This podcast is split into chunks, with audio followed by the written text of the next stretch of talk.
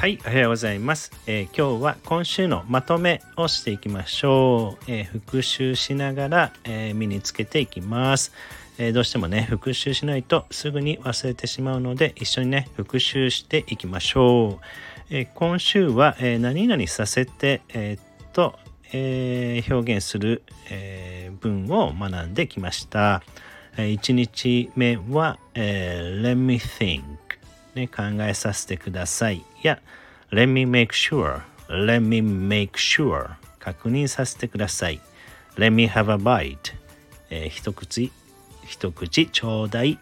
のように Let me の後に動詞を入れればよかった、えー、ですよね。えー、2日目は、えー、こちらも Let me の後に動詞を、えー、言うのですが、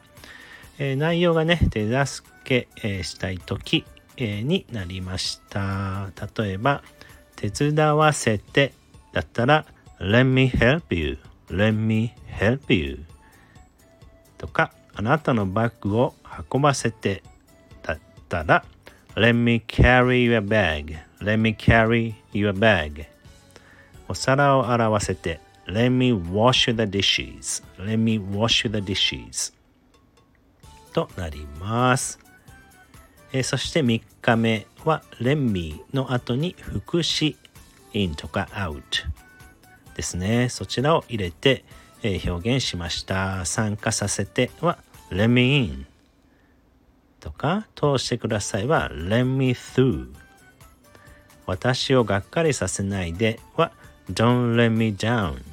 don't let me down のように in through down を入れて、えー、表現しました。えー、何度か、えー、声に出して慣れていきましょう。まあ、簡単にね、let me の後に動詞を入れればいいんだと、まずね、えー、理解して覚えておきましょう。なので、えー、let me drink だったら飲まさせてとえー、言ったり Let me drive 運転させてと言ったりいろいろ、えー、どうしてやれば Let me の後につけることができます。はい、えー、では明日はクイズになるので、えー、ぜひね、え復習して覚えておきましょう。はい、ありがとうございました。